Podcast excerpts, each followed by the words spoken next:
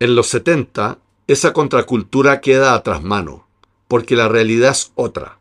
Gobiernos populares, Allende en Chile y Cámpora en Argentina, golpes militares y resistencia popular. Jorge Bocanera.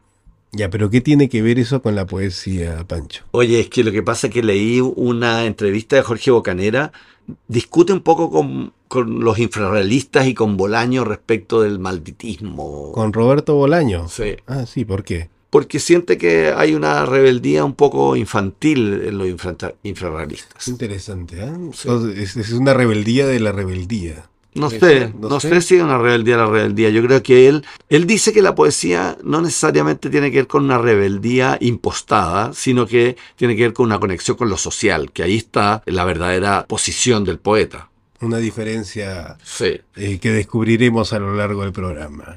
¿Tú has sido maldito alguna vez en tu vida o, Nunca. o solo los fines de semana? o solo en tu cumpleaños. Mira, tendremos a Jorge Bocanera, poeta argentino, muy premiado, una gran figura en la poesía latinoamericana. Yo creo que es así lo máximo de lo máximo en Argentina en este Es muy momento. grande, es muy importante, Sí, es muy pues. importante, sí. Y además hemos recibido el poema de Paola Pérez. Atentos, malditas y malditos.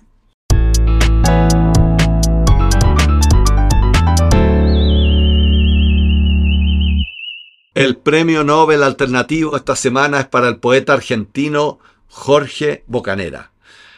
Jorge es poeta, escritor, es además ha trabajado como periodista, como editor, es también profesor universitario. Bueno, es una carrera muy, muy prolífica. Esto te va a gustar. Más de 17 premios a lo largo de toda su carrera poética, imagínate. Bueno, Y más de 12 libros, tiene 19 antologías de su obra. eh, Ya, pero nada de eso me importa. Realmente un Bocanera, gran poeta. Bocanera es un tipo muy inteligente. muy... Y da nervios hablar con él. ¿Te dio nervios hablar con él? Sí, porque constantemente estás pensando en no decir ninguna estupidez. No, pero es un tipo muy acogedor, muy... O sea, no, no, no puedes llamarlo drogado ni ninguna de esas cosas. Tienes que ser así muy Oye, objetivo. escuchen la conversación con Javier y Jorge Bocanera porque realmente está muy buena. universo, el domador que mete su cabeza dentro de la boca del león, que busca la lástima del público. Que tenga lástima, el león busca su propia lástima. El poeta que arroja su anzuelo en la garganta de la sordomuda, ¿qué busca? La lástima del público. Que tenga lástima la sordomuda, busca su propia lástima y el público está loco porque aplaude. Muchas gracias, Jorge, por tomarte el tiempo de tener esta breve entrevista con nosotros. Y lo primero que quería preguntarte es, ¿cuándo te has sentido más poeta en tu vida? Bueno, es, es una pregunta complicada porque uno, uno no, no me he sentido nunca poeta, sino que he estado siempre como explorando, buscando, me parece que esa es la, ir detrás un poco del misterio. Eh, pero si me tengo que presentar, eh, cuando alguien dice, bueno, ¿quién es escritor? Eh, bueno, sí, sí, eh, ahí asumo el tema de la, de la poesía.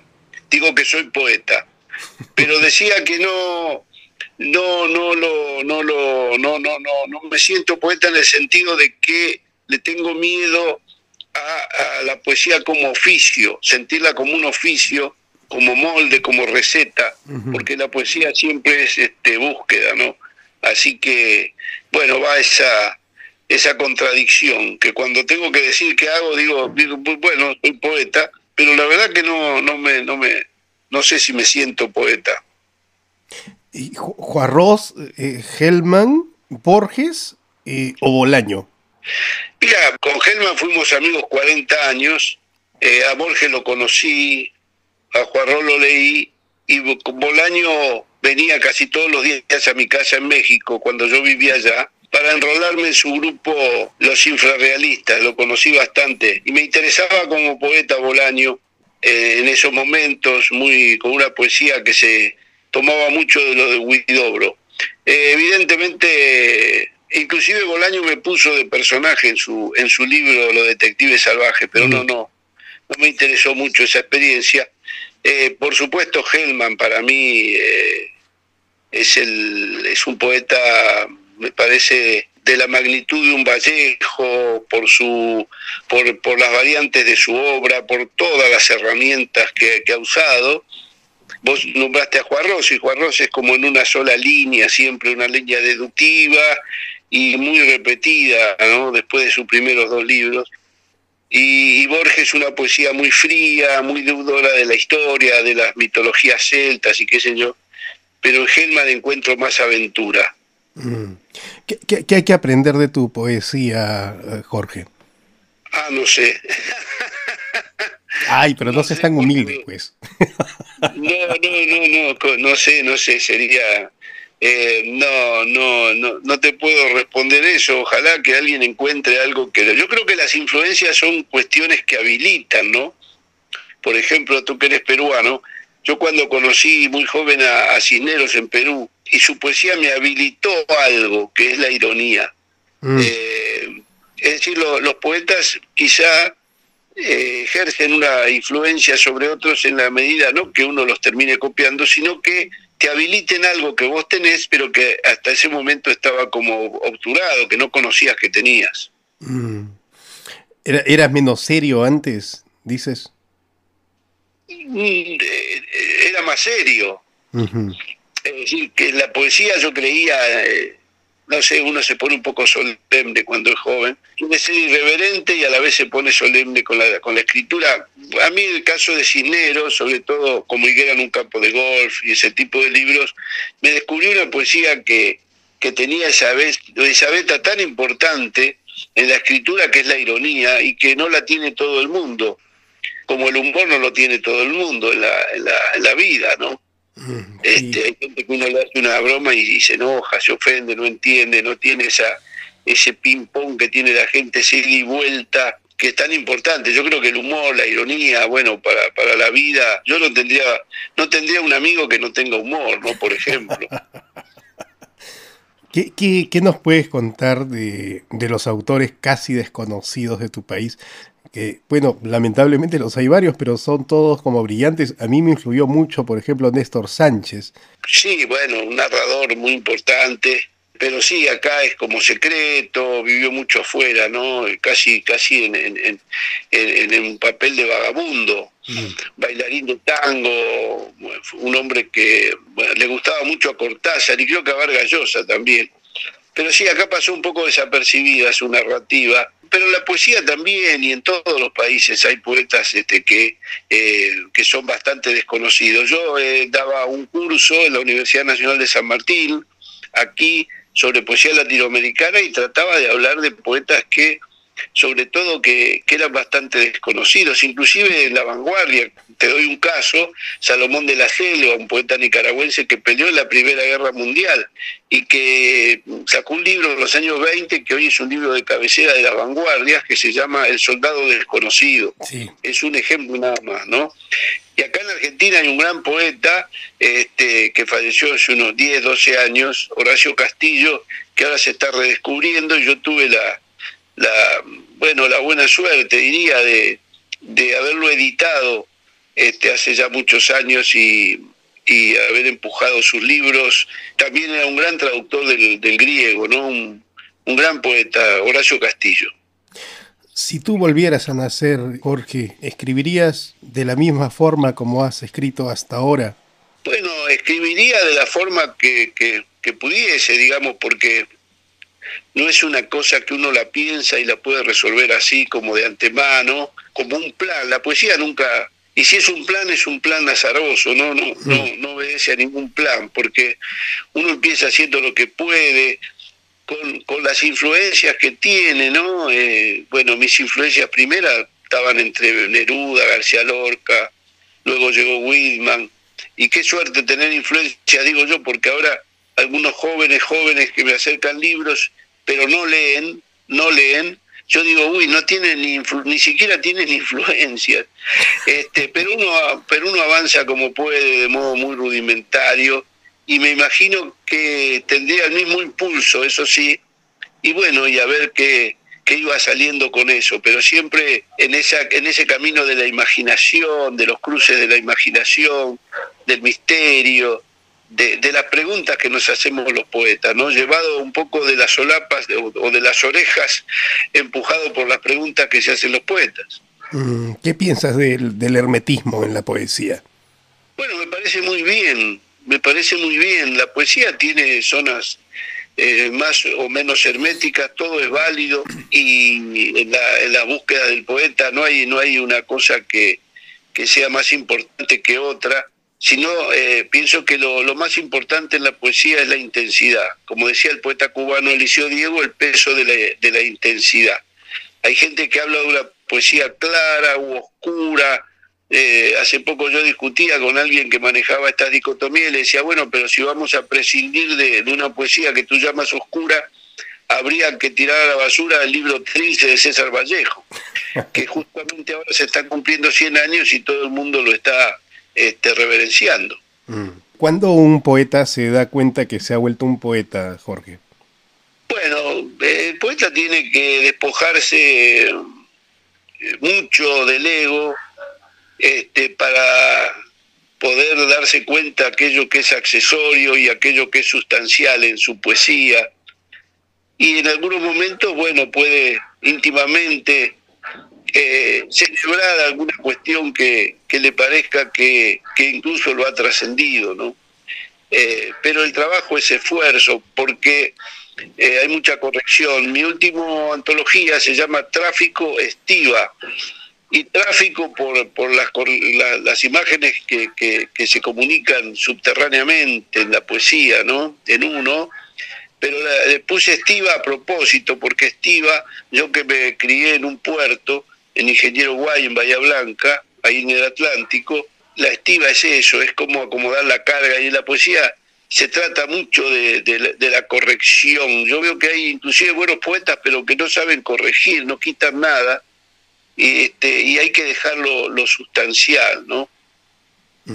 ¿Qué, ¿Qué, tanto te ha dado el, el, puerto? ¿Qué tanto te ha dado Bahía Blanca en, bueno, en tus años? En tu porque mi, mi, niñez este, fue ahí y como te decía, las preguntas que yo me hacía primero eran, bueno, esos enormes barcos que llegaban a cargar y a descargar, porque era un puerto, dicen que era el puerto de mayor calado del Cono Sur en una época, en los años 50. Uh -huh la pregunta que yo me hacía viendo a los marineros por la calle, peleándose, este, disfrutando, pensaba de dónde venían, a dónde iban, quién los esperaba en algún lugar, si alguien los esperaba, si habían tenido algún naufragio. Yo me hacía muchas preguntas y creo que eh, todos ese, ese, esas, esos interrogantes eh, espoleaban lo que después se le fue, eh, yo lo empecé a traducir a en escritura, en mis, en mis primeros eh, anotaciones, inclusive algunos dibujos que hacía y anotaciones. Cuando era muy chico, te hablo de 8 o 9 años, uh -huh. pero el puerto era maravilloso, ver toda ese, esa gente en la calle hablando distintas lenguas,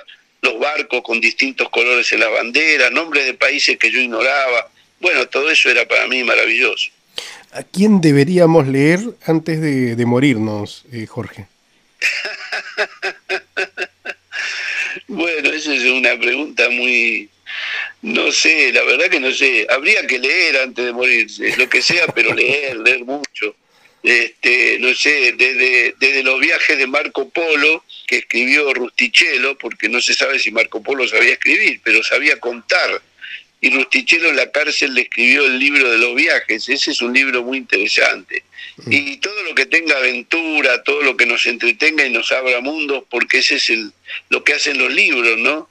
Llevar más allá eh, nuestro diálogo, nuestra capacidad de diálogo, de nuestra curiosidad, sobre todo, y nuestra imaginación. Bueno, te agradecemos mucho el tiempo y te mandamos un gran abrazo hasta Buenos Aires. Bueno, muchas gracias a ustedes, Javier, Francisco, y a todos los oyentes, un, un fuerte abrazo.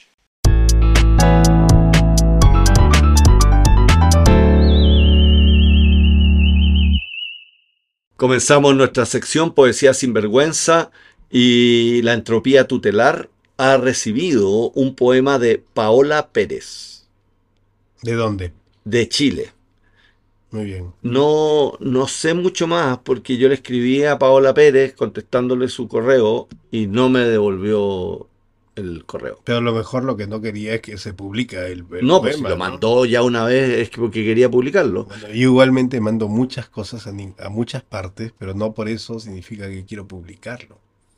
No, pero no toda la gente es así de equívoca como eres tú.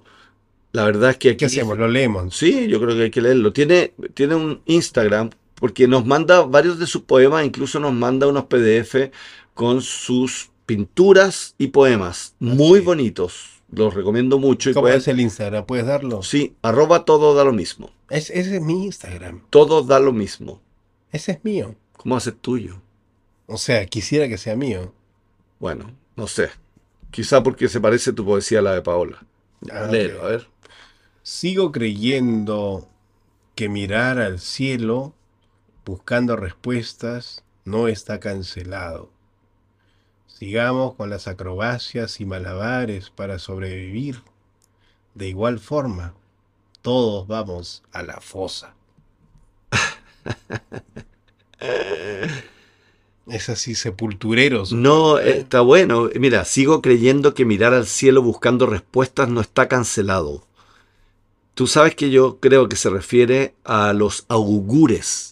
¿Qué es eso? Los augures eran los, los como chamanes o adivinos de las primeras tribus humanas que miraban al cielo para saber dónde construir una ciudad Has o dicho dónde- tribus. tribus, sí, sí, las primeras Ah. tribus humanas tenían augures y los augures miraban al cielo para ver el vuelo de los pájaros y decían, aquí tenemos que construir una ciudad o aquí nos podemos asentar o aquí nos podemos quedar, los que eran nómades. Cuando tú dices tribus te estás refiriendo a los pueblos originarios. O sea, a grupos humanos originarios, Claro, claro, claro. claro, porque, qué sé yo, pero hace 3.000, 4.000, 5.000 años. No a los bárbaros que andaban por ahí. Mucho antes de los bárbaros, mucho antes, existían los augures que miraban al cielo y entonces hacían también la arupicina. ¿Sabéis lo que es la arupicina? Es como una Ab- arepa. ¿no? Abrir pájaros para mirar las entrañas. ¿En serio? Sí, po, y descubrir qué es lo que querían los dioses. ¿Cómo se llama eso? A- Arupicina. Arupicina. mira. Exacto. Y entonces, así, mirando la entraña,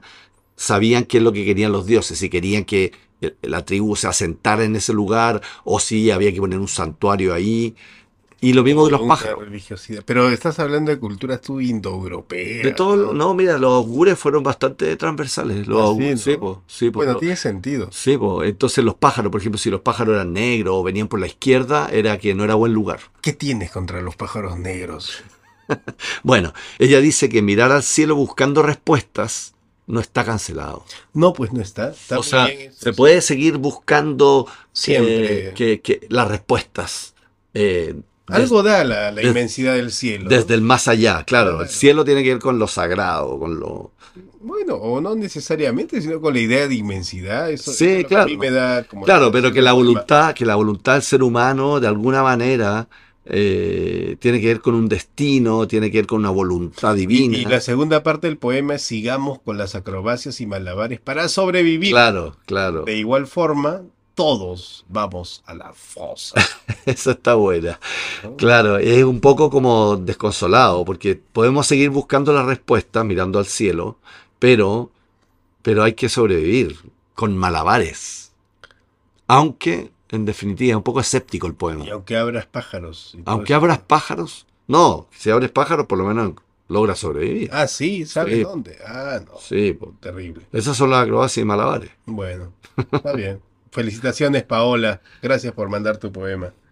Eso, manden poemas a palabra de poeta.com o a poetasruculistas.gmail.com. Eso. Abran pájaros.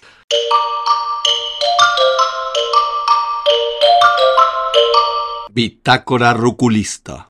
Finalizamos nuestro programa con la Bitácora Ruculista y para eso vamos a comentar la entrevista con Jorge Bocanera porque realmente Te ha dejado impactado. me ha dejado impactado, sí. ¿Por qué sigues tanto a Bocanera? De hecho, yo admiro mucho a Bocanera. Tengo niño, muchos libros de Bocanera. Ocho o nueve libros tiene Sí. acá al frente a mí. Sí, sí. Pero bueno, pero lee, lee, mira, dentro de los libros de Bocanera venía este, este aforismo, ¿Ah, sí? con un papelito suelto. Es como un marcador de libro. Sí. A ver, dice, ruculista, no te entregues tan fácil a la rebeldía. Mejor revélate dos veces. ¿Qué diría Bocanera de este aforismo? Nos ahorcaría, pues.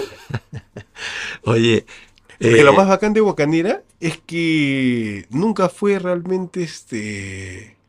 O sea, Bolaño siempre lo quiso integrar a su grupo de infrarrealistas. sí, Y sí. Bocanera siempre le dijo de alguna manera que no.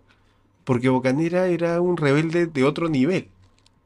Sí, yo, yo no sé si rebelde de otro nivel. Eh, eh, Bocanera había llegado a México, exiliado desde Argentina, y había ganado recién el premio Casa de las Américas. A los joven. 20 22 años Muy, tenía. muy joven, sí, muy joven lo ¿A ganó. qué año ganaste tú ese premio? Yo no he ganado ningún premio. O sea, ni siquiera casi las Américas. Ah, no. Oye, ese es un gran premio. Podríamos llamar al productor para que por favor Oye. le ponga otro co, este, Oye, entonces- más, más, más, más premiado. Entonces, bueno, dice que tenía mucha amistad con este grupo infrarrealista y con Bolaño y se juntaban a escribir, se, se juntaban, de hecho, él trabajaron juntos en algunas crónicas eh, y escrito A Bolaño lo entrevistó varias y veces. lo entrevistó, sí, pero, pero se juntaban en café o iban para la casa de Bocanera.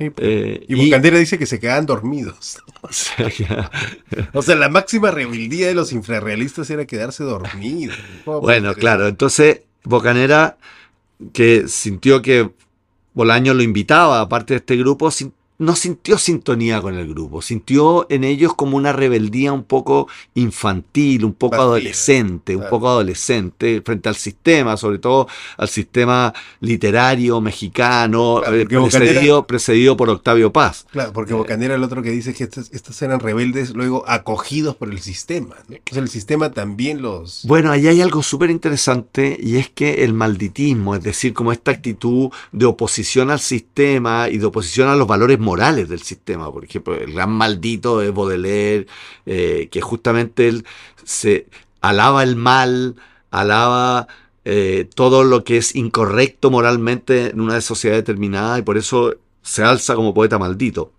Y eso que fue rechazado, en nuestro programa hablábamos de que su, su pieza cuando él murió fue exorcizada.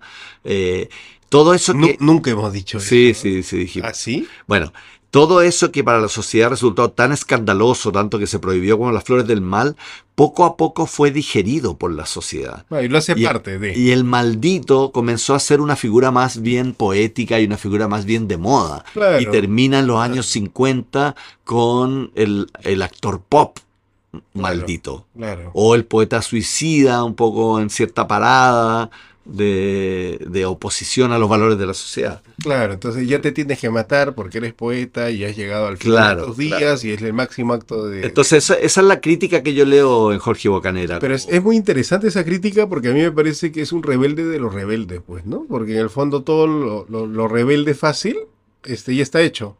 Pero Sí. Bocanera es una resistencia que se revela incluso a esa otra rebeldía. No sé si va por ahí. No, yo creo que Bocanera no estaría de acuerdo conmigo para nada, pero... Pero o sea, mira, lo que pasa así. es que tiene que ver con la cita del comienzo. Yo creo que lo que Bocanera considera, considera rebelde realmente tiene que ver con la realidad social. Es, es ahí, es O ahí sea, donde está la rebeldía más Pero, pero, profunda. pero Bocanera se va como a la, a la ética de lo profundo, porque la, la ética no tiene que ver con el bien y el mal, tiene que ver con la consecuencia. Ya, a ver, explícate un poco más. Eso, o sea que en el fondo Bocanera es un poeta consecuente. Ah, bueno, claro, con la consecuencia con tus valores, con... Sí, pues... Con lo que tú crees. No lo- si se, se llaman valores eso, pero lo- con lo que tú crees. O sea, consecuente contigo mismo, con tu parada artística. Ya, pero eso suena muy individualista, perdona que te diga. Yo creo que más bien lo que, lo que está diciendo Bocanera tiene que ver con un cierto compromiso con algunas causas que tienen que ver con la justicia o que tienen que ver con, con ciertos eh, principios o valores políticos. Eh, eso es lo que te hace rebelde. Ah, como un rollo más. Pero ¿cuál es un rollo más social el también. factor social de los poetas ahí? O sea, ¿tienen algo? Pero, lo, pero o sea, qué sé yo, hay, hay poetas muy comprometidos con, los, con, con su entorno. Por ejemplo, Ernesto Cardenal o la Gioconda Belli. Son, Roque Dalton. Bueno, exacto. Son poetas comprometidos con su entorno y, y que ese entorno motiva parte de su subversión poética y su rebeldía poética. ¿Has sido tú alguna vez poeta maldito, Pancho?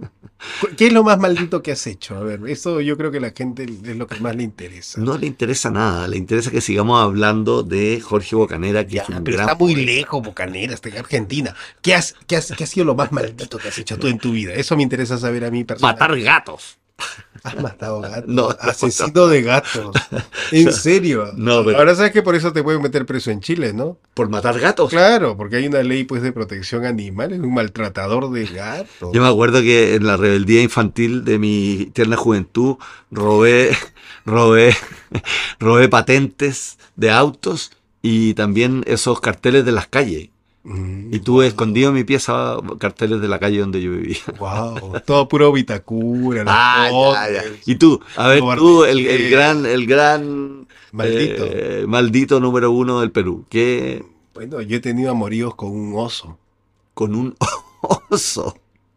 pero eso será causa de otro programa. Ya, pero espérate, no, no, no, todavía nos queda un poco. Cuenta cómo tuviste amoríos con un oso. ¿Qué te importa? Pero ¿qué tiene de rebelde eso? Eso es Es más bien como rebelde. zoofílico. Eso es como, rebeldes. eso es como estar más bien desintegrado psicológicamente. Eh, Pero así somos los poetas, así somos nosotros los artistas. Los artistas rebeldes.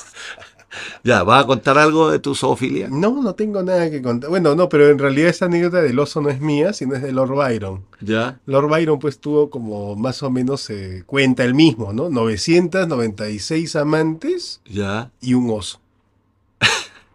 Y un oso. Y un oso.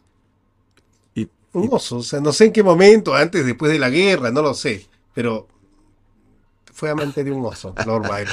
Bueno, ya. No sé qué tiene que ver esto con la rebeldía y con los actores Ah, pop. con el malditismo con totalmente. el malditismo. Claro. Ya, bueno.